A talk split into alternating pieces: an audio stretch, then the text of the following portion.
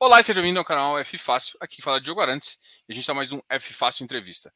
E hoje a entrevista vai ser com Ricardo Martins, da Itaú Asset, para a gente falar um pouquinho sobre o IFRA 11 e, é claro, a gente vai falar um pouquinho do mercado de infraestrutura, que é um mercado que a gente aposta muito, a gente acredita muito e cada vez mais vai ser um mercado que eh, vai ocupar o, o, o coração dos investidores aí, principalmente os investidores uh, que gostam de renda, né? E é, é, um dos motivos que a gente até conversa aqui com o Ricardo. Ricardo, seja muito bem-vindo ao canal.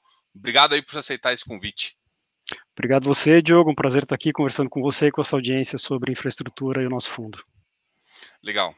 Bom, uh, vamos. Eu acho que assim, é sempre importante a gente entender, né, quem, quem, em quem a gente está investindo, né, o motivo que a gente, quem está por trás ali, porque a gente, é uma das coisas que eu sempre digo em, em fundo imobiliário, você não compra só uh, um ativo, né? Você compra a gestão. Né? E isso vale para quase todos os ativos de mercado, isso é muito importante. E, e, e, faz sentido. Né? Então, o Itaú já traz um nome muito importante, a Itaú Asset também traz um nome. Fala um pouco dos números da Itaú Asset, até para o pessoal ter uma ideia de, de, de quão grandes vocês são. Tá, vamos lá, Diogo. Então, a Asset hoje é a maior gestora de fundos de crédito privado do país, tá? Então, ao todo, a gente tem 23 profissionais trabalhando nessa classe de fundos, tá? Esses profissionais estão divididos em duas mesas de gestão e, ao todo, são aí aproximadamente 220 bilhões de reais em, em, sob gestão em fundos que investem em crédito privado, tá? E a gente está falando aí das, dos mais diversos fundos, fundos abertos, fundos fechados, fundos com, com mandatos de mais risco, menos risco, mais retorno, menos retorno, fundos fechados com prazo determinado determinado, fundos, fundos fechados listados, então assim, tem uma gama super completa, uma prateleira bem completa de fundos de crédito privado, tá? Legal. É, vamos falar um pouquinho também de você, cara, assim, qual que é... Sei que você não está aí à toa, assim, e eu queria que você falasse um pouquinho do, da, da sua experiência e de como você chegou nesse mercado de crédito, como você chegou nesse mercado de infraestrutura. Tá, Joia, vamos lá, Diogo.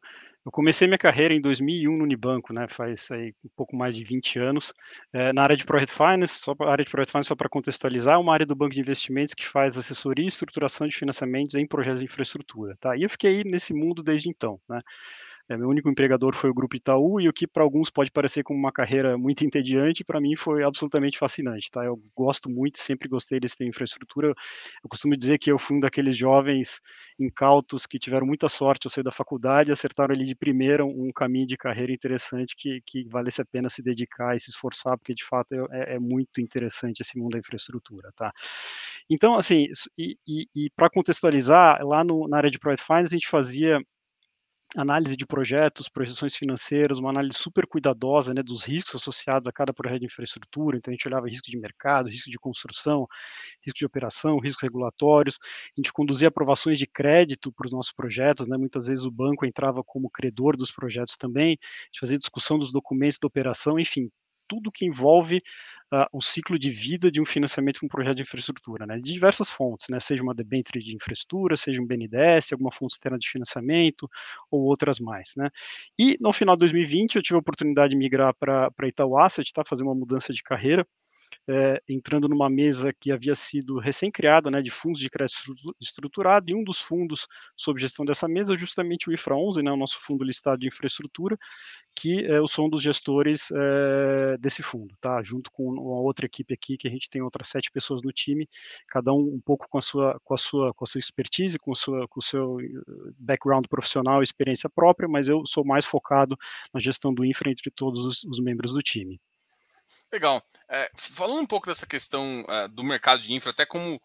Eu, eu, queria que você, até explicando um pouco do seu background, explicasse um pouquinho também para o pessoal uh, essa questão de como que. que uh, não é exatamente o banco que eu quero saber, mas é como que é pensado esse projeto, aquela questão de viabilidade, o que que. Até para o cara, por exemplo, eu estou querendo fazer mais ou menos, criar na, nas pessoas o histórico de como ele entende como foi estruturado, porque eu acho que um, um deal de de fundo imobiliário, eu acho que é mais fácil o cara saber os players que estão atuando. Um, um, um, um, infra eu acho que é um pouco mais distante de, da realidade de muita gente, né? Apesar de infra estar tá na rua, infra estar tá na, na, energia que a gente consome, eu acho que essa questão, até de números mesmo, de avaliações, é, às vezes se afasta um pouco do investidor. Eu queria só, se fosse assim, olha, a gente faz viabilidade, pensa nisso, nesse número, só, só, um pouquinho, também não precisa adentrar muito nesse cálculo, mas eu acho que esse, esse background seu mostra muito pessoal que tem uma, uma até para quem dá dívida, né? Tem um, tem um, ele tem um risco de equity envolvido que, que acaba que acaba sendo mitigado por, uns, por estudos e tudo mais. É, vamos lá, vamos lá, Diogo. É o seguinte, bom, infraestrutura é, é um ambiente bastante regulado, tá? É, como é que eu, no seguinte sentido, né? Eu e você, a gente não pode aqui levantar dinheiro, construir uma rodovia e começar a cobrar pedágio, né? Fazer uma rodovia daqui até Campinas e começar a fazer pedágio. Isso não existe, né? A, a infraestrutura é, é, é, um bem público, né? Os aeroportos, as rodovias, os portos, é, poucas, poucas exceções que são projetos 100% privados, mas via de regra envolve é, um, um, ente público por trás que é o poder concedente, né? Que vai autorizar a um privado fazer exploração daquele ativo por um determinado período de tempo por meio de um contrato de concessão, né? Então, como envolve, como envolve poder público, envolve governo governos, é, é, os governos têm que se mexer né, para fazer projetos de infraestrutura viáveis para colocar em licitação para que os empreendedores privados venham, participem desses leilões e passem a operar, explorar esses ativos de infraestrutura. Tá? É, então, é assim, no estado de São Paulo a gente tem várias concessões de rodovias, né, no âmbito federal tem concessões de rodovias também, de, de portos, de, de, de aeroportos e tudo mais. E e um grande, um grande gargalo para desenvolvimento da infraestrutura no Brasil como um todo, né, é justamente é, a dificuldade que os entes públicos têm de organizar processos de licitação, né, colocar de pé projetos bem montados é, para levar licitação e para levar leilão, para que o privado venha, de fato, participe desse leilão, invista e faça a infraestrutura do Brasil se desenvolver. Tá? Esse, historicamente, esse é, esse é, o grande gargalo que a gente enxerga no Brasil até poucos anos atrás. Então, é, colocar um projeto desse é uma tarefa muito difícil. Né? Imagina, dou um exemplo bem claro aqui para ilustrar o que eu estou falando. Pega um projeto de, de saneamento, né? concessão de serviço de água e esgoto. É um, é um, é um, é um, é um serviço sob jurisdição municipal, então são os municípios né, que têm que tem titularidade desse serviço, e o município do interior, município de 50 mil habitantes do interior, que queira conceder o serviço, é uma tarefa muito difícil, porque ele tem que montar um edital, primeiro ele tem que fazer um estudo de viabilidade técnica do município dele, ver exatamente onde estão os gargalos, o quanto que tem que ser investido para aumentar o, o, o, a cobertura de água, aumentar a cobertura de coleta e tratamento de esgoto, quanto tempo dá para fazer isso, quanto custa isso, qual que tem que ser, qual que tem que ser a tarifa de água que ele tem que cobrar, é, qual, como é que ele constrói um contrato de concessão bem montado, com riscos bem distribuídos entre poder concedente e parte privada, é uma tarefa muito difícil, né, para um, um, um Estado que já tem mais poder de fogo, capacidade de articulação é difícil para o município, então é, é, é, mais difícil ainda, né? Então, é, é o que, a gente viu nos últimos anos, né, 2015 para cá, é um, um, é um, player bastante importante no cenário de infraestrutura, que é o BNDES, né, atuando bastante fortemente nesse, nesse setor. Né? O BNDES ele, ele, é, ele oferece né, suporte técnico e apoio aos municípios, aos estados, para ajudá-los a colocar de pé esses projetos e ter uma licitação bem sucedida. Né? E, e, e é muito difícil você fazer isso é, sem, sem um apoio de alguém que tem bastante experiência de como entende o mundo de projetos, que todas as partes envolvidas, né? porque um projeto para ser bem sucedido, ele tem que ter, ele tem que ter, um tripé super bem equacionado. Né? Primeiro, tem que ser atrativo para a iniciativa privada, né? Tem que ter um privado, tem que ter uma empresa ali que queira investir olhando aquilo como negócio mesmo, né? Para ter retorno, retorno justo sobre o capital que ele colocou ali, né? Segundo, segundo aspecto desse tripé é o projeto tem que ensejar investimentos relevantes, né? O usuário daquele, daquele serviço de infraestrutura, né? O usuário da, da, o morador daquela cidade cujo serviço de água e esgoto vai ser concedido, ele tem que enxergar de fato, nossa, minha água agora está sendo fornecida sem interrupções, o meu esgoto está sendo coletado, o rio não está cheirando mais mal, enfim, o, o, o projeto aqui, a concessão que o meu município fez, de fato está tá trazendo resultados para a população, está trazendo resultados para a sociedade. E por fim, o, o, o, último ponto desse tripé, tudo isso tem que ser feito a um preço justo para o usuário final, né? Que no final é que somos nós a população que pagamos a conta, né? Então é, é uma, uma, rodovia, né? Uma rodovia não pode ter um pedágio exorbitante, né? Por mais que uma rodovia tenha que ser duplicada, tem um monte de investimento lá a ser feito, você tem que fazer achar uma equação que você consiga colocar uma concessão com obrigações de investimento bons, mas ainda assim mantendo um, um, um preço razoável Pra, do pedágio daquela rodovia. Então, assim, articular, atender esses três, tripés é um estudo de habilidade bem complexo e difícil de ser feito, né? É que os municípios e estados têm dificuldade de fazer isso, e esse é um papel muito importante que o BNDES tem, vem atuando há vários anos agora, né? Desde 2015 mais ou menos. Eles têm até um, tem um time super bom lá, de gente é, qualificada, é, dedicada a, esse, a essa frente dentro do BNDES, eles até apelidaram ali carinhosamente de fábrica de projetos, e os primeiros projetos é, dessas iniciativas do BNDES vieram com força agora no final do, no, ao longo do ano passado. Tá? É, tem vários exemplos aqui, os blocos da SEDAI, o leilão da Amapá, uma PPP lá em Alagoas, é, PP, desculpa, concessão comum lá em Alagoas de, dos, dos, blocos de saneamento, tem outros ainda uh, no forno, são rodovias, que o BNDES está trabalhando junto com, com, com, os vários estados da federação, tem muita coisa ainda por vir, tá? E, e esse a gente entende que é um, que é um, que é um que é um, é, um, é, um, é um passo muito bom na direção correta, né, que BNDES com o Banco de Desenvolvimento atuando ali onde é, realmente o gargalo para desenvolvimento de infraestrutura, né, que é a oferta de bons projetos, né.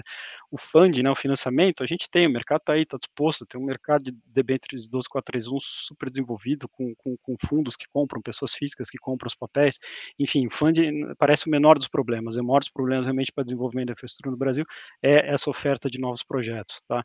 Então, assim, esse, esse é um panorama geral que, que eu queria passar, as pessoas às vezes têm pouca viabilidade, por, que não se investe mais em infraestrutura no Brasil? Caramba, uma rodovia, passa um monte de carro lá, por que não investe, duplica aqui, constrói uma terceira faixa?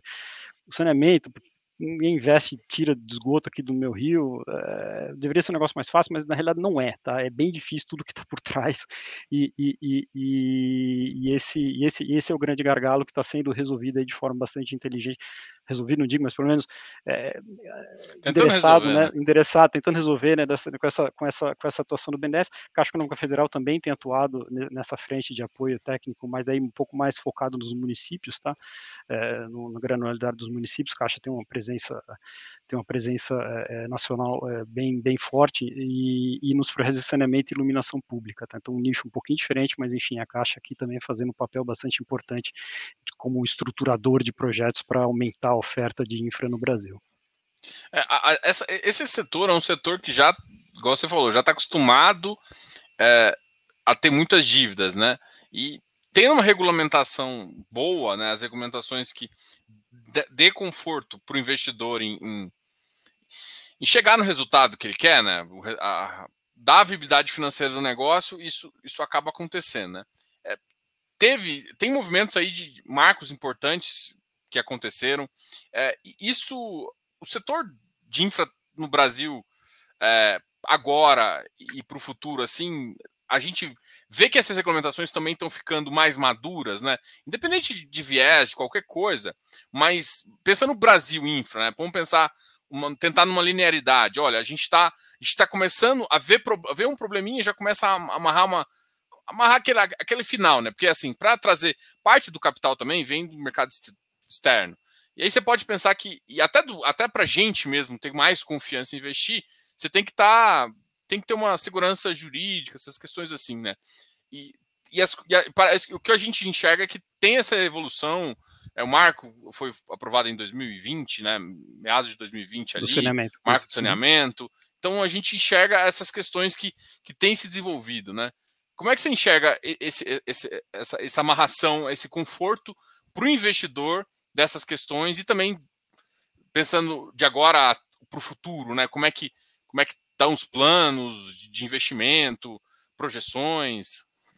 Bom, vamos lá, vamos, vamos por partes aqui a, a, sua pergunta, Diogo. Essa questão regulatória é, é, é, super importante, você colocou muito bem, e, e, e, aqui também a gente tem visto boas evoluções, tá? É, no, no, caminho correto.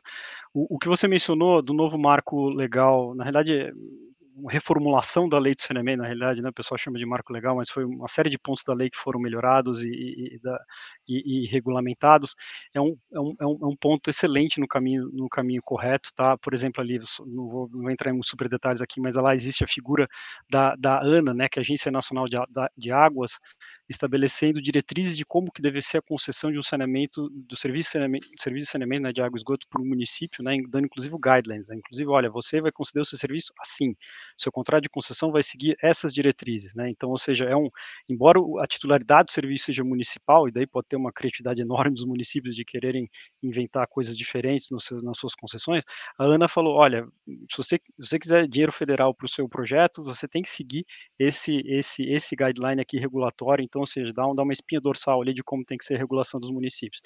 Citar outro exemplo aqui, em rodovias. Rodovias é, é, é, um, é super claro isso, né? Os contratos de concessão que têm saído hoje, você comparar um contrato de concessão de uma rodovia que tá, foi listado ano passado, 2021, comparar ele com, com o contrato de concessão de rodovia dos anos 90, nossa, é uma coisa assim, é, é, muito mais moderno, mas muito mais moderno. Você tem uma matriz de risco mais diversificada, você tem é, mecanismos de, de, reequilíbrio super bem descritos nos anexos do contrato, é, você tem mecanismos de compensação de, de, risco de demanda, se o tráfego for menor, você vai ter, você tem uma compensação pelo, pelo, pelo poder concedente, enfim, é, é, um, foi um caminho natural que foi a, a, duras penas ali conquistado ao longo do tempo, né, e os contratos foram melhorando também, né, como, como se fosse uma tecnologia tecnologia, né? Todas as tecnologias vão melhorando ao longo do tempo, os contratos de concessão, o arcabouço regulatório também vai melhorando ao longo do tempo, né? E, e, e por fim, acho que um grande um grande motivador aqui da, da, da, de uma regulação bem feita é, é assim, é um Estado que queira é, unilateralmente desrespeitar um contrato de concessão, ou um município que queira unilateralmente desrespeitar um contrato de concessão, ele muitas vezes vai estar dando, tá dando um tiro no pé. Né? A gente sabe que investimento privado em infraestrutura é um caminho fundamental para desenvolver a nossa infraestrutura. Né? Os estados, União, municípios aqui a maioria deles, a maior parte deles, com uma situação de fragilidade fiscal muito grande, então a gente, é, independente de qualquer viés político ideológico, a gente precisa de investimento privado em infraestrutura, né? E na medida que um Estado, por exemplo, queira fazer é, gracinhas, vamos usar um termo aqui bem, bem simples, né, num contrato de concessão qualquer, ele vai dando dinheiro no pé, porque ele vai afugentar investidores das próximas concessões que ele vai precisar fazer, né? Para melhorar as estradas ali, as rodovias, investir em duplicação, terceira faixa, viadutos, mas ele precisa de concessionar, é, conceder suas rodovias. Então é um próprio tiro no pé. Então esse é um desestímulo muito grande a você a você ter a você ter comportamentos aqui inesperados por parte do, do poder concedente, tá? E daí falando falando um pouco, só falando um pouquinho em números, né? Também não vou entrar em super detalhes aqui sobre o que o Brasil precisa fazer para chegar num patamar é, grande de infraestrutura. É, atualmente o Brasil investe ali mais ou menos um pouco menos de 2% do PIB em infraestrutura, tá? É, e, e para ter uma infraestrutura, no mínimo, um patamar bom de um, de um, de um mundo desenvolvido, de um país desenvolvido no horizonte aqui de, de 16 anos, a gente precisaria investir, está investindo pelo menos 4% do PIB, tá? Só para dar uma ideia, os países asiáticos investem 5, 6, a China investe até 8% do PIB, então assim, a gente está muito para trás, né? Então tem muita coisa para ser feita, né? É, e, e, e, o que está sendo feito para isso? Né? Acho que os, todo o esforço do BNDES, né, do, do, do Caixa Econômica, enfim, todos, todas as partes no Brasil que se preocupam em, em atacar o gargalo, que é a oferta de bons produtos, está finalmente se materializando e está tá ajudando a gente a fechar esse gap. Né? Então, só para dar um exemplo aqui, eu levantei esses dias o número, os projetos que foram licitados em 2021, só em 2021, tá? Eles vão representar investimentos aqui da ordem de uh, eh, 102 bilhões de reais ao longo dos próximos anos. Tá? Quando a gente pensa que naquele, naquele parece muita coisa, mas ainda uh, não é o suficiente. Enfim, a gente precisaria estar investindo aproximadamente uns 340 bilhões de reais todos os anos para chegar fechar esse gap de infraestrutura, a gente tem, a gente tem um, um, parque de rodovias, saneamento, tudo universalizado, enfim, uma estrutura de primeiro, primeiro mundo daqui no horizonte aqui de duas décadas, tá?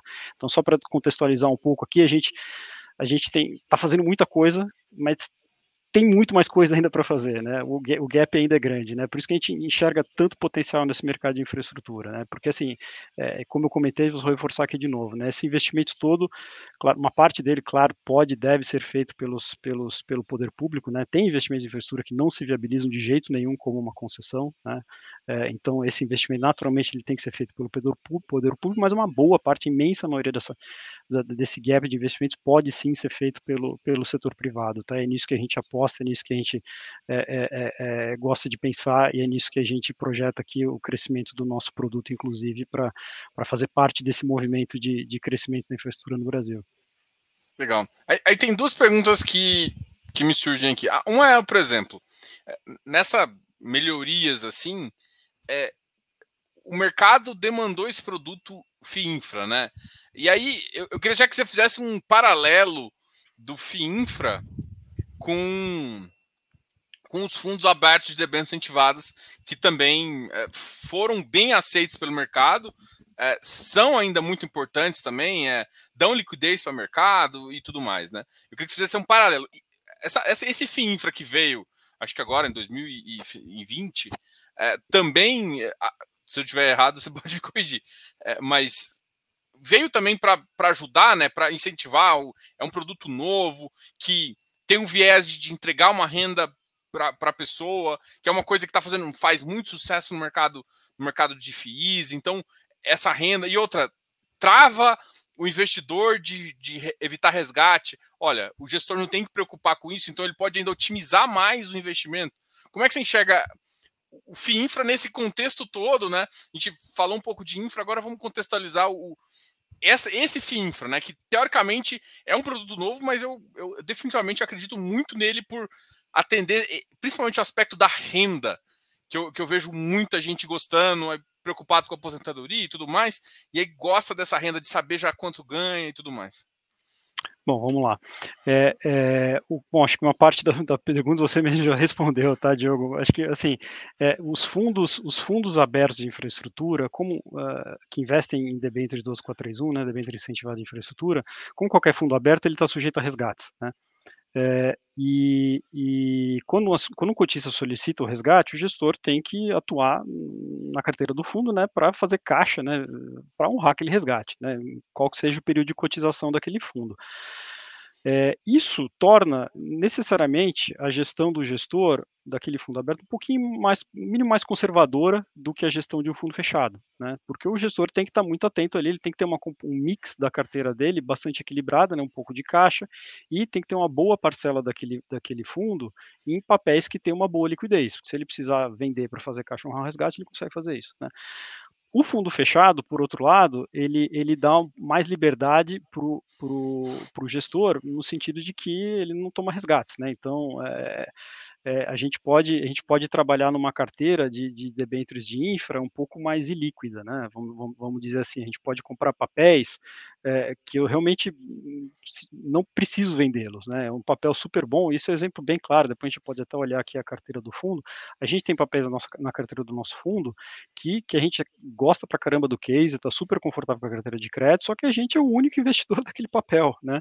A gente fez ali uma estruturação a quatro mãos, é, cavamos essa, essa oportunidade uh, no mercado e compramos a emissão inteira. Né? É um papel super bacana, a gente está confortável com isso de crédito, mas se eu precisar vendê-lo, eu vou ter dificuldades em vendê-lo. Né? Não, é, não é impossível, evidentemente, mas é muito diferente do que vender um papel que tem, que tem um rating, que tem um mercado secundário ativo, é, é, que eu poderia vender com mais facilidade. Então, assim, acho que a grande beleza do, do FII infralistado é esse, é essa, né? É uma das, né? A gente, a gente tem liberdade de, de, atuação, a gente consegue ser um pouco mais ousado na gestão, né? No sentido de, de, de, se preocupar menos com liquidez, né? Uma vez que o fundo não sofre resgate. E a outra, outra característica super interessante é a distribuição de rendimentos mensalmente, como você falou, né? A gente, essa é uma mudança, inclusive, que a gente promoveu no nosso fundo no final do ano passado, né? A partir de novembro a gente fez essas mudanças, em dezembro a gente começou a, partir, a, a distribuir rendimentos todos os meses, né? No quinto dia útil do do mês, no nosso caso. E além disso, ali no, no, final do ano passado, a gente também promoveu mudança, o nosso fundo era um FDIC de infra, né, a gente tornou ele num FII infra, né, e no bojo dessa mudança a gente conseguiu é, dar acesso ao nosso fundo a, a investidores gerais, né, não só investidores qualificados, né, antes o fundo era, um, era direcionado somente para investidores qualificados, e a gente promoveu também a mudança de, da frequência de rendimentos que passou a ser mensal. Né. Com isso a gente, a gente aumentou a liquidez da cota, né, uma vez que agora a gente tem um universo maior de investidores que podem investir no nosso fundo, o, investidor, o cotista fica feliz, né, porque tem a mesada todo mês entrando ali no quinto dia útil, né, a gente sabe que a gente sabe da importância e quanto, quanto os investidores gostam de receber rendimentos mensais, então é, é a gente está feliz em, em, proceder assim também. É, enfim, e a gente está disponibilizando nosso produto para mais gente no final do dia, né? Você não precisa ser investidor qualificado para investir no IFRA. Só, só para ter uns números assim, mais ou menos, de, desde de, desse início dele ter virado para investidor geral, você sabe mais ou menos o número de cotistas que aumentou? Porque agora ele está girando mais ou menos em termos de 600, 4.600 cotistas. É, antes, até ele FDIC, ele estava com menos, provavelmente estava com menos cotistas. E também, a segunda pergunta é, e a liquidez também diária, né? Agora está com uma liquidez interessante, 611 mil por dia, também uma liquidez importante para esse mercado de infra.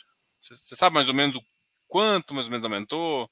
É, a gente tinha, eu, eu, tenho de cabeça o número de, de, de, dezembro de 2020, tá, Diego, que era aproximadamente 3.300 cotistas, tá? Então a gente já aumentou, diversificou Mais bastante. 30%. É, aumentou muito a base de a base de cotistas, tá? Isso a gente ficou bem feliz com isso, né? Porque mais cotistas significa mais gente está interessada no nosso produto, isso significa mais liquidez na, na, na, na, bolsa também na negociação da cota, tá?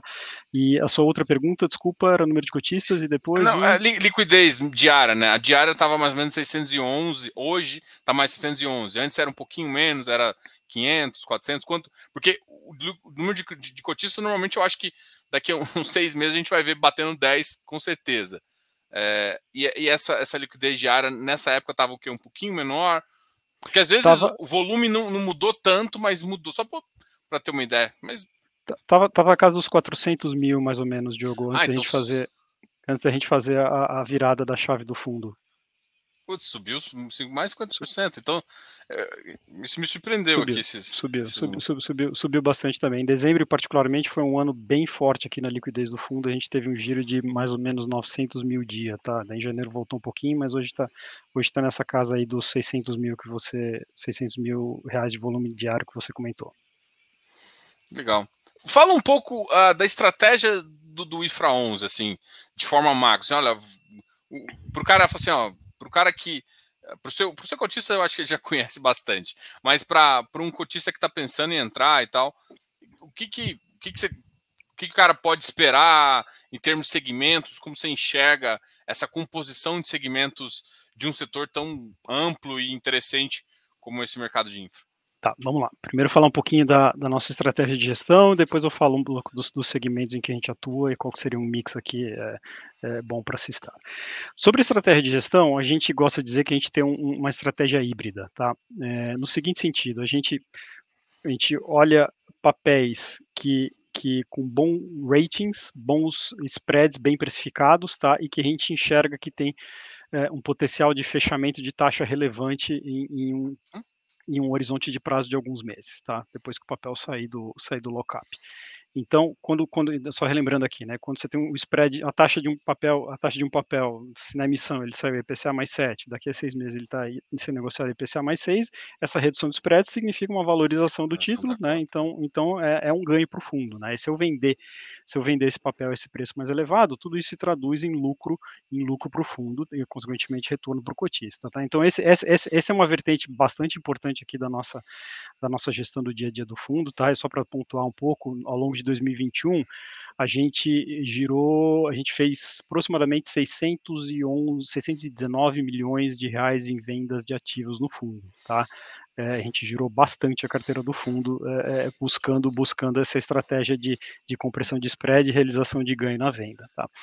E, e, e outra, e outra estratégia que a gente, que a gente gosta bastante é de atuar nos, nos, nos deals mais que passam, vamos dizer assim, a gente gosta de falar que passam um pouco abaixo do radar do mercado, né? Deals mais estruturados, deals em que muitas vezes a gente entra em regime de private placement, ou até mesmo deals que a gente eh, consegue originar de forma exclusiva para o fundo, tá? Nesses deals a gente, a gente consegue bons spreads, né? Entrar em papéis com boa, excelente qualidade de crédito, que evidentemente passam aqui por toda a nossa governança e ritos de aprovação, e naturalmente são papéis que ter uma liquidez um pouco mais difícil, né? Como eu comentei, né? São, são, se eu tenho um papéis que eu tenho 100% de emissão, ou tenho 30% de emissão, o papel não tem rating público, é, é, é um papel naturalmente que, que, que se eu precisasse vender, é, não tem liquidez, e e ele, e ele tão pouco eu posso esperar dele um fechamento de taxa é, expressivo, né? Porque, porque ele não é negociado no secundário, né? Então ele não, ele, ele não tem, tem até um pouco, pouco de referência de preço, qual seria o preço justo daquele papel. Então ele é marcado a mercado aqui pelas nossas,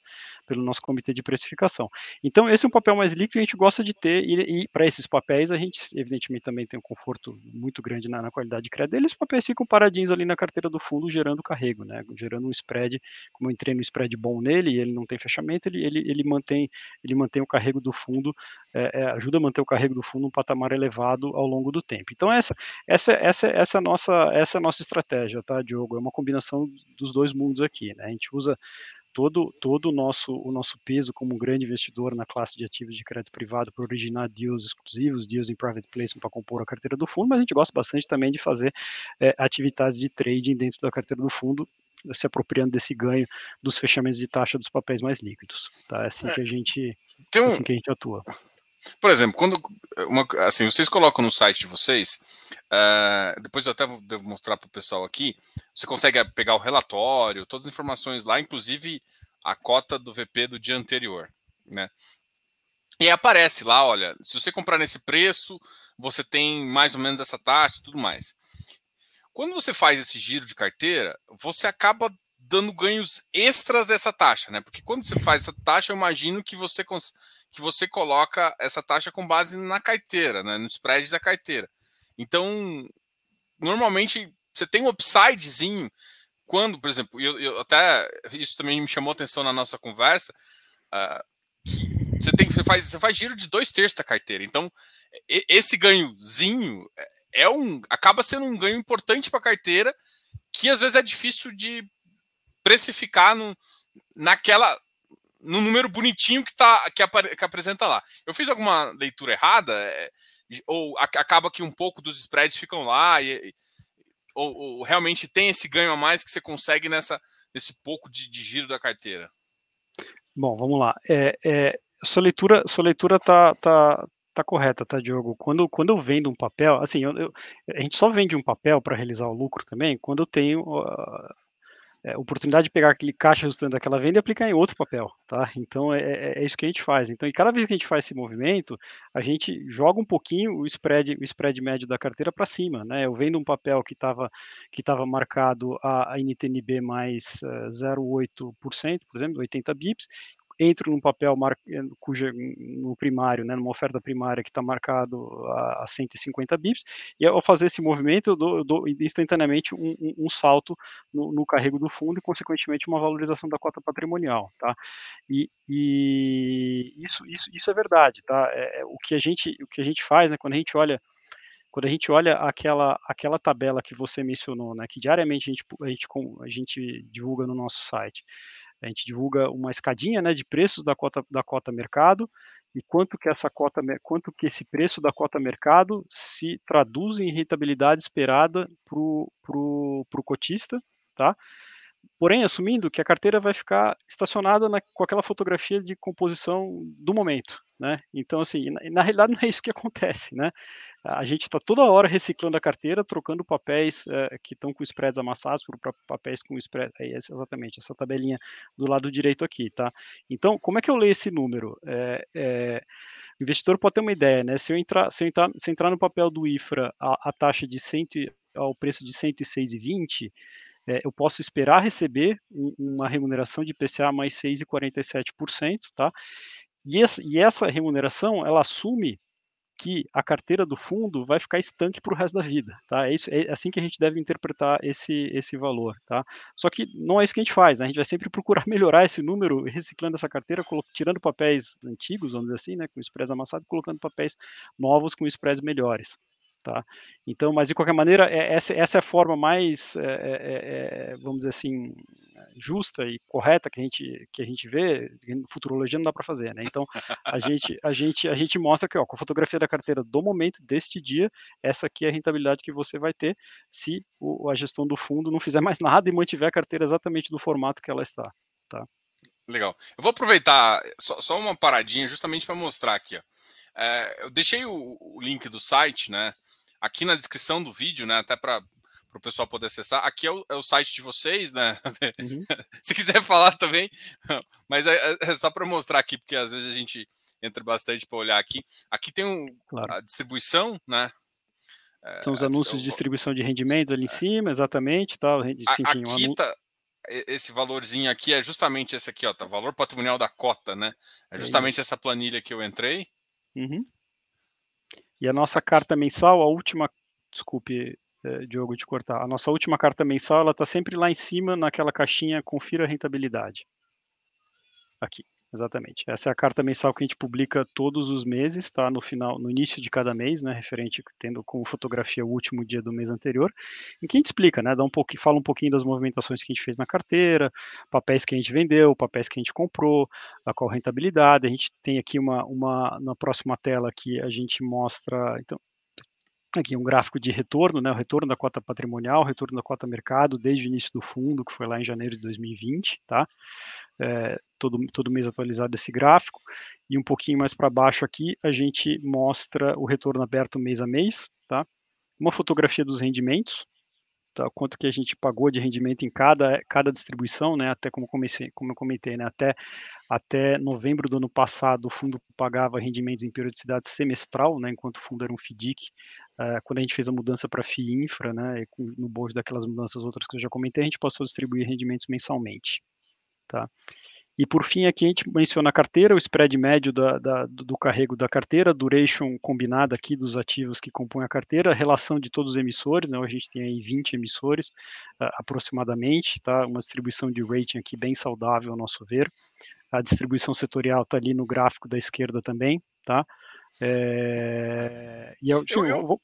Hum. eu, anotei umas perguntas é, para a gente conversar em relação a isso, até vou deixar isso aqui aberto. Uma é, é exatamente o rating. Eu, eu, acabei de interromper um pouquinho, que é, por exemplo, uh, tem algum um, é, um mínimo, máximo? Isso está por regulamento? Ou tem uma estratégia pensando? Porque assim, é, o investidor às vezes ele é, a gente classifica o fundo de vocês como um fundo high grade, assim, assim do ponto de vista de estratégia e do ponto de vista de risco de crédito.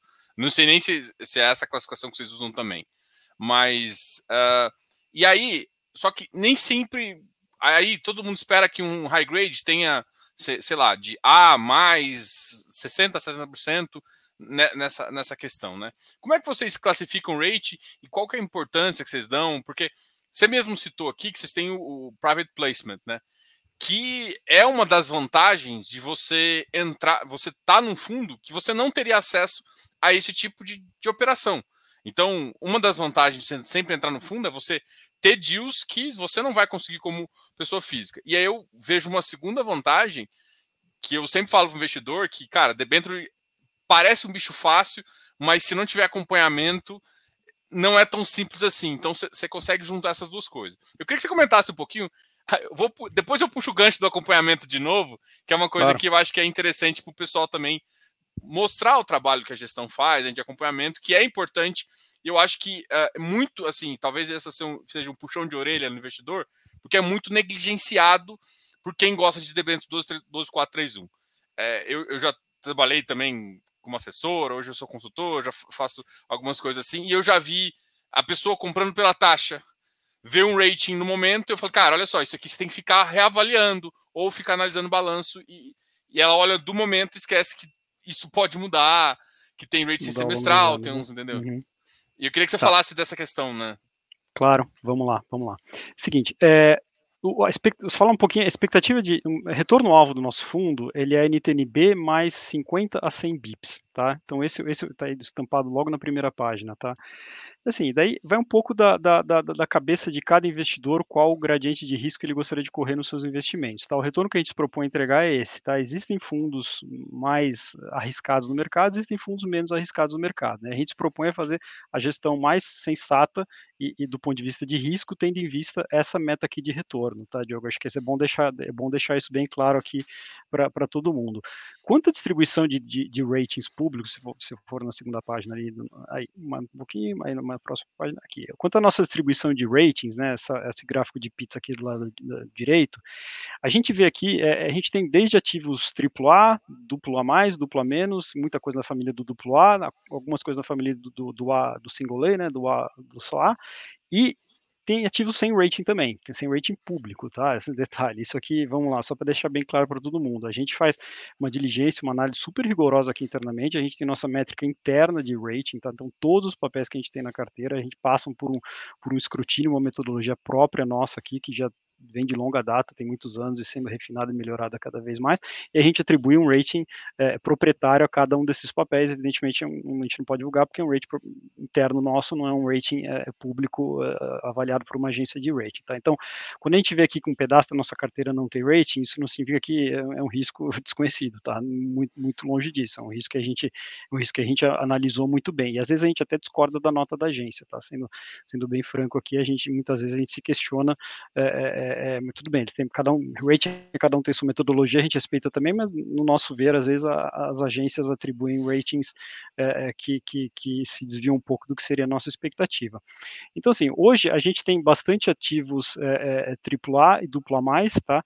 Eu diria que, que pela própria proposta de retorno do fundo, os ativos AAA aqui tendem a diminuir um pouquinho, tá? E a gente vai ter uma concentração maior aqui na família do A, quando o papel tiver rate, tá? Mas, de novo, isso aqui é só um guidance, tá?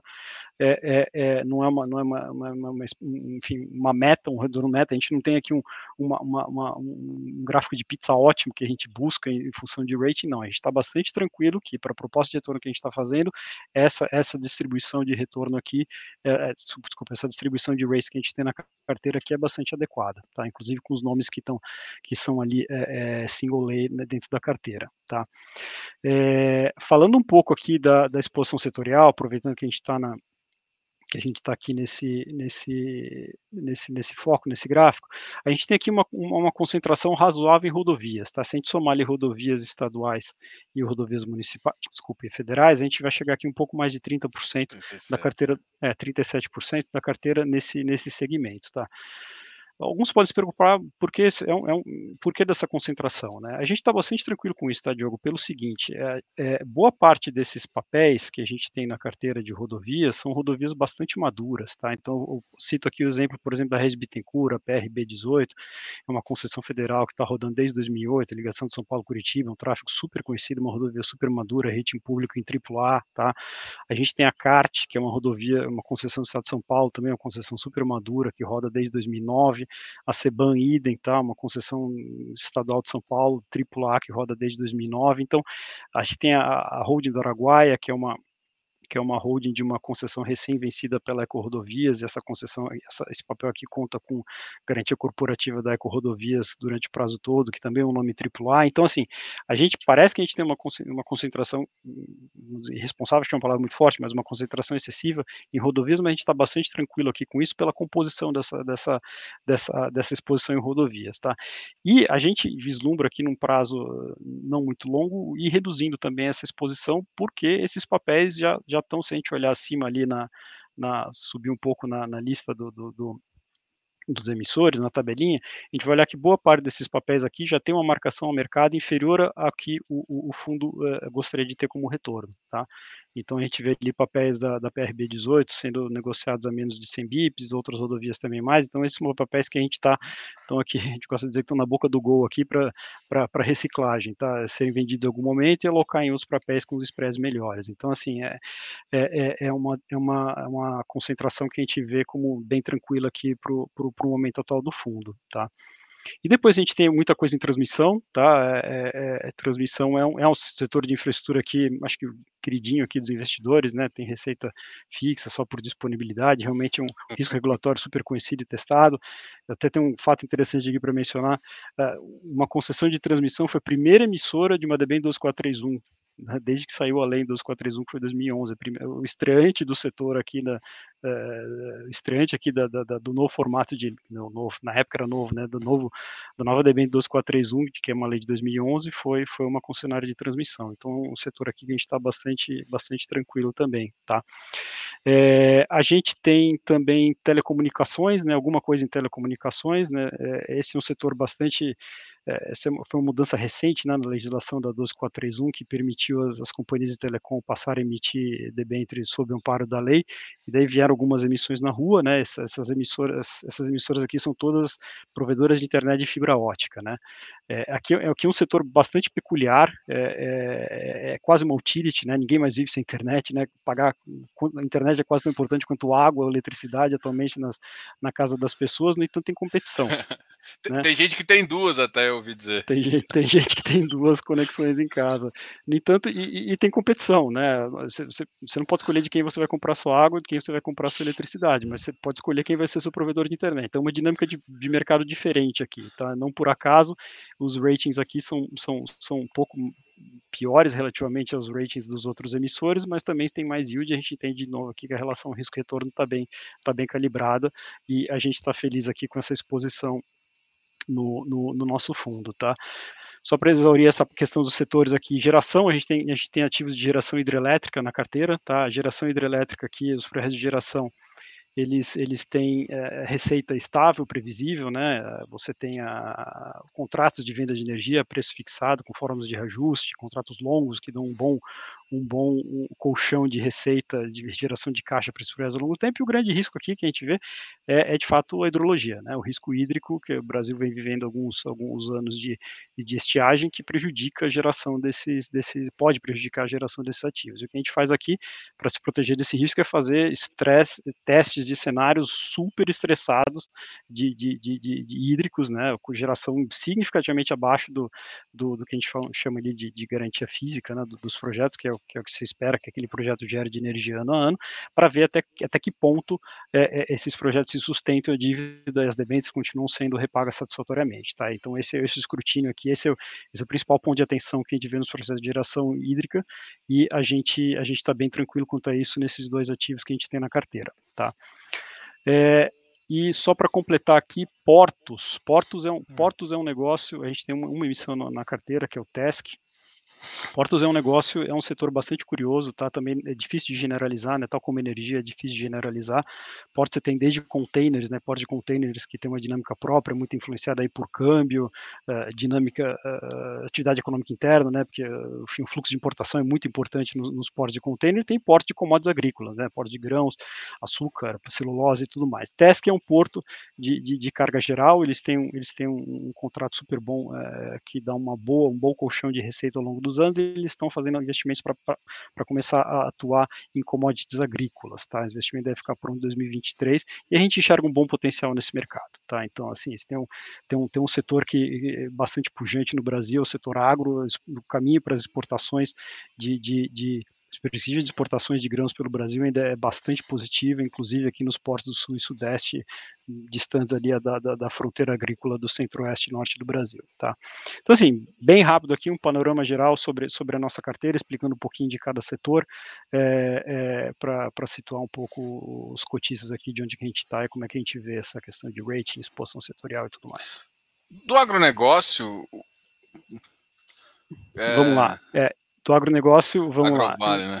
É, isso, isso aqui, isso aqui, agronegócio é o seguinte, é uma excelente pergunta, vale é bom, bom, explicar aqui.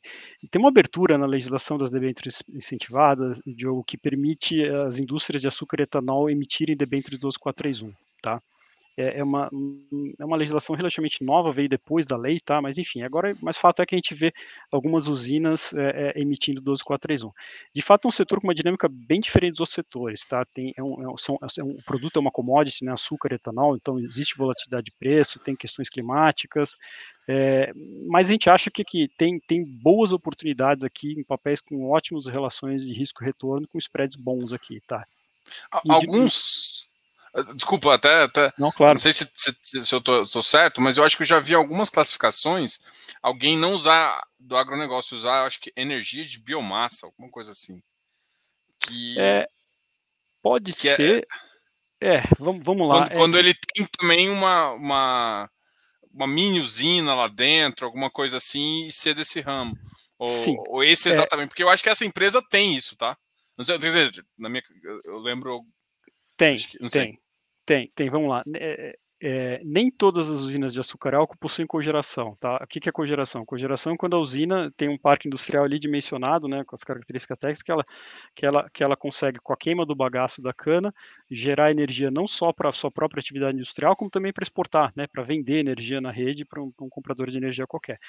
Boa parte das usinas tem cogeração, algumas não têm cogeração. A gente acha que, enfim, para não generalizar e colocar uma, uma, definição mais, mais fera, mais justa, a gente simplesmente chamou ali de, de agronegócio, tá? Mas é um bom ponto, tá?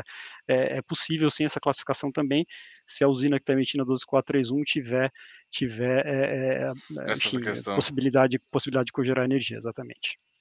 Tá? É legal. E, e um setor aqui que eu, que eu que eu ia perguntar, a relação que você gosta, não gosta, porque não tem aqui, ou, ou não for oportunidade, é o saneamento, né? A gente até falou no começo da, da, da conversa. É, o marco é recente, então o que eu escuto de muita gente é: não, agora que vai começar a rolar um pouco mais de debêntures, esse ano vai ser melhor de debêntures nesse segmento. Sim, é, a, gente, a gente compartilha dessa opinião também, tá, Diogo? Uh, ano passado teve uma série de concessões de saneamento, grandes e pequenas, uh, estado do Rio fazendo concessão, estado de Alagoas fazendo concessão, Amapá, uh, enfim, o, o, vários municípios pequenos também fazendo, fazendo suas concessões de, de, saneamento. Assim, eu diria que é só uma questão de tempo, tá? Até a gente ter algum ativo de saneamento dentro, do, dentro da carteira do fundo, tá? A gente segue prospectando, é um setor que a gente gosta muito, tá? É um setor que tem uma dinâmica única dentro do setor de infraestrutura, né? A água é um negócio absolutamente essencial, é um monopólio natural, né? Você não escolhe quem você comprar sua água, você tem, você tem que comprar da sua, da sua concessionária local de, de, de água e esgoto. É, é, eu costumo brincar aqui, as pessoas daqui a 20 anos, não sei se vão estar usando smartphones ainda, mas bebendo água, elas vão estar com certeza, né? Então, é um setor super resiliente, uma dinâmica própria, inelástico à renda, meio que imune, vamos dizer assim, né? A, a, questões de variação de atividade econômica no Brasil, ele tem um crescimento bem estável que acompanha a demografia da, das cidades, então, assim, é um setor que a gente gosta muito, tem tudo a ver aqui com, com, com a proposta de, de retorno, a proposta do fundo de, de ter ativos saudáveis para compor a carteira. Legal. Eu vou voltar num puxão de orelha que eu tinha dado no investidor, que o investidor de 12431 de debêntures que uh, não faz o acompanhamento. E aí eu queria que você falasse um pouquinho uh, desse acompanhamento que vocês fazem. Eu sei que vocês fazem muito maior e acaba explicando para o cara assim. É, não precisa desenhar todo o cenário de, de, de, acompanhamento, mas olha, se você fosse fazer, você teria que fazer esses métodos, é isso que a gente faz aqui, um pouquinho de, de explicar para o cara: olha, a gente faz um bom trabalho aqui e é mais ou claro. menos nessa linha aqui. Claro, vamos lá. Vamos lá, Diogo. É, a gente tem uma governança formal aqui super rígida de acompanhamento de crédito, tá? Então a gente, dependendo do, desculpe, no mínimo com uma frequência anual, a gente tem que fazer uma revalidação daquela aprovação daquele caso, tá? Fazer uma revalidação do nosso rating interno, tá? E se for um caso com rating abaixo de um, de um, de um determinado patamar aqui, de acordo com a nossa escala, esse, essa frequência diminui para semestral, tá? Então, realmente, um acompanhamento bastante, bastante próximo ali, formal, né, da, da, da para atender a nossa governança, que é uma governança correta, né? Tem que, tem que ter esse acompanhamento próximo aqui também. Mas agora, é, é, é o ideia é o que a gente faz, né? A gente pega, vê o balanço, olha, calcula os indicadores, vê como é que ela está, é, eh, vê se a alavancagem explodiu, se CSD, né, que é um outro covenant que a gente acompanha muito aqui, foi atendido, não foi, como é que está a receita, isso está coerente com o que a gente imaginava, com o que a gente projetava quando a gente aprovou o crédito, né, pela primeira vez aquele papel para fazer a decisão de investimento, não está. Então, assim, é um negócio bastante robusto aqui de acompanhamento que a gente faz. E é o nosso dia a dia, tá? É a nossa, nossa profissão, a gente só faz isso, né? A gente, a gente vive e respira é, é, isso todos os dias dias.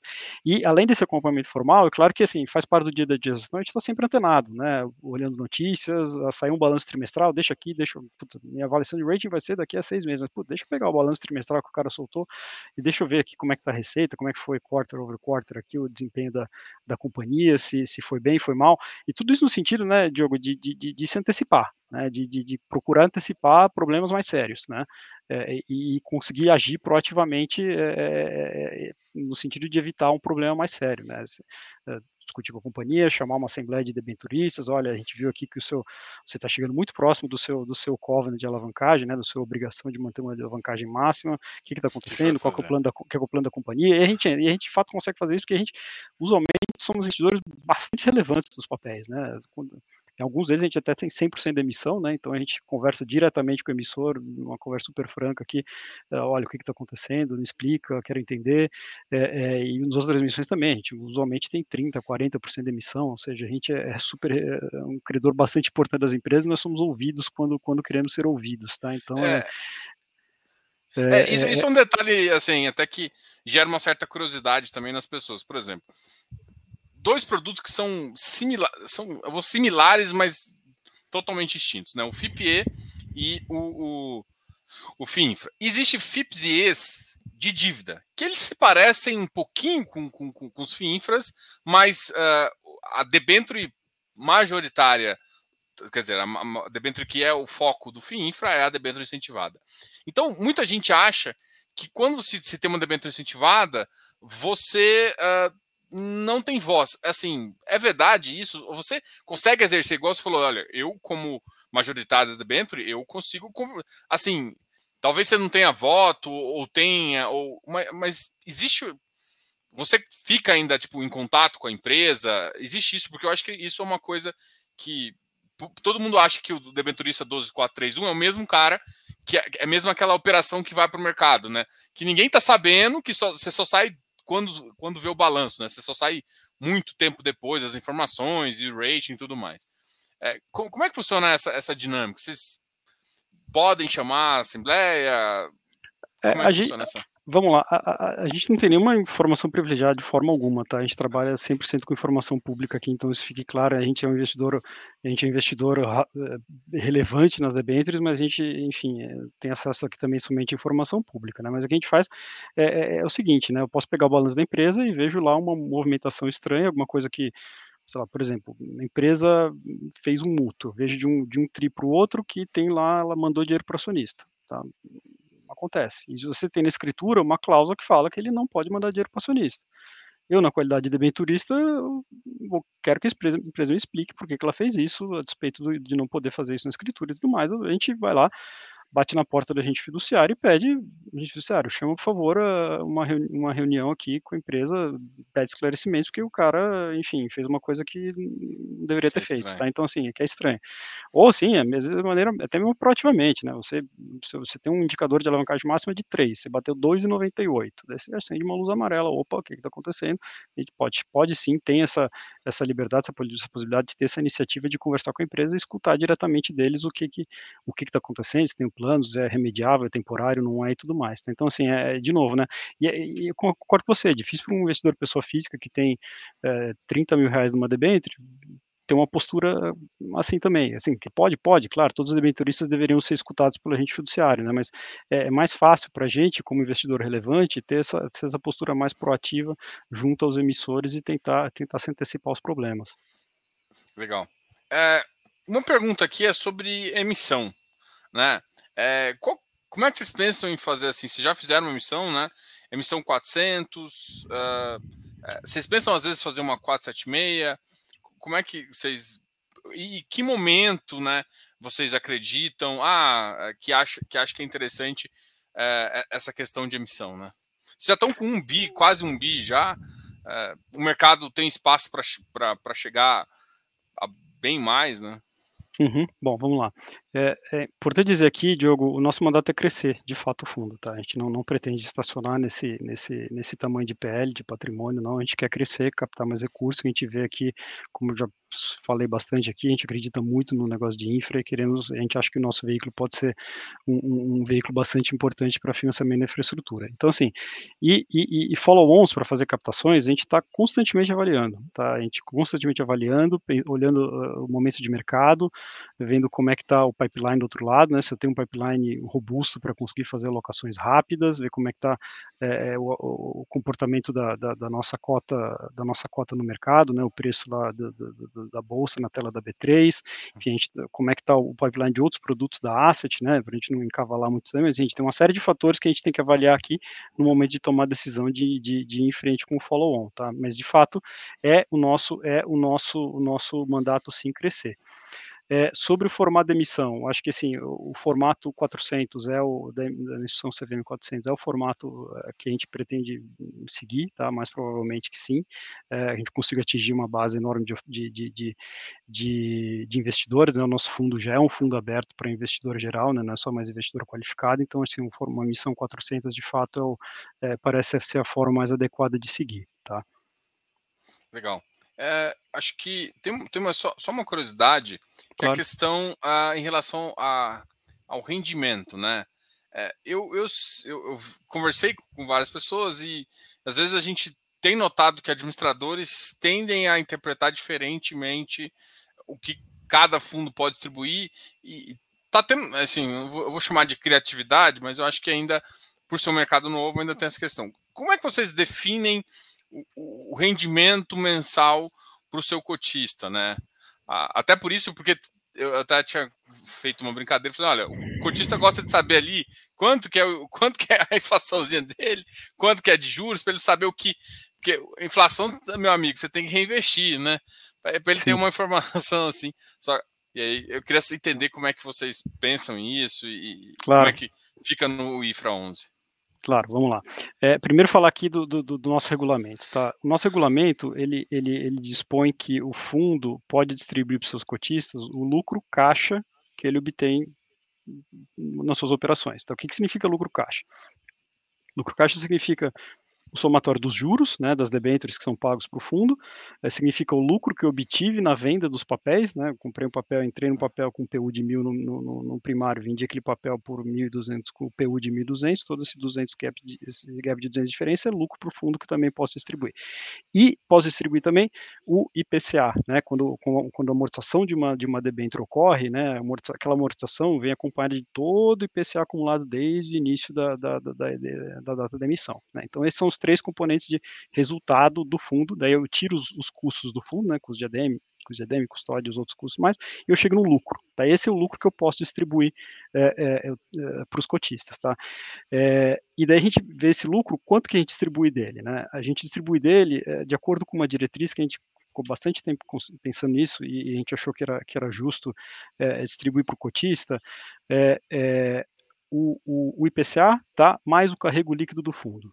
Só que o, o, a gente não, não pretende, né, a gente vai se esforçar para fazer isso todos os meses, tá? Mas pode acontecer, eventualmente, em algum mês, que a gente, como gestão, decida segurar um pouquinho de caixa dentro do fundo, tá? Para aproveitar a oportunidade de alocação. Tá? Assim, eu posso distribuir um pouquinho menos, porque eu tenho uma debênture super boa ali para comprar para o fundo, com spread é, excelente, que entra com o fit do fundo, um setor bacana, que eu não eu não estou presente na carteira, enfim, que vai trazer retorno para o cotista ali para os próximos meses e anos do fundo. Então, assim, é, o convite que a gente faz, a reflexão aqui dos cotistas é o seguinte, olha para o nosso fundo durante um período maior de tempo, ou por um ano de, de, de, de, de prazo, vê os rendimentos que a gente vai fazer ao longo desse um ano, tá? E é, é aí que a gente pretende entregar IPCA mais o carrego líquido do fundo, sendo o carrego líquido aquela taxa ali que aparece é, no nosso, no nosso, diariamente no nosso site, né, que é o, que é o, que é o spread da carteira, né, já deduzido dos custos, dos custos do fundo. Então é isso, é, Diego, Diego, a gente, a gente pretende sim distribuir PCA mais o, mais o, o, retorno real do fundo, tá?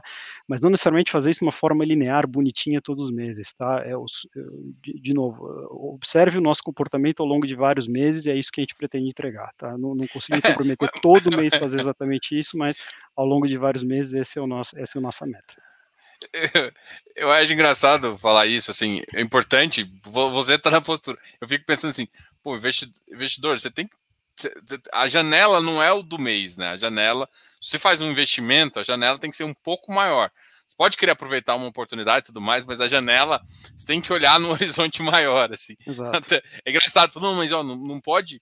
Não, eu entendo do seu lado, é, é, você fez exatamente o que eu acho que eu esperava, assim, mas eu acho que o investidor, ele todo investimento, assim, você tem que olhar para uma janela importante, uma janela de um ano que seja. Representativa, de fato, do esforço da gestão daquele fundo ali, que dentro da estratégia que eles propõem fazer. É, até porque problemas acontecem pontualmente e, e, e, num horizonte mais longo, isso minimiza, isso normalmente acaba não mostrando, às vezes, o impacto no curto prazo. E oportunidades também, você faz um giro interessante agora, você às vezes colhe um pouquinho lá na frente. Então, é, é nesse geral que o investidor tem que focar, assim, é principalmente o investidor de renda.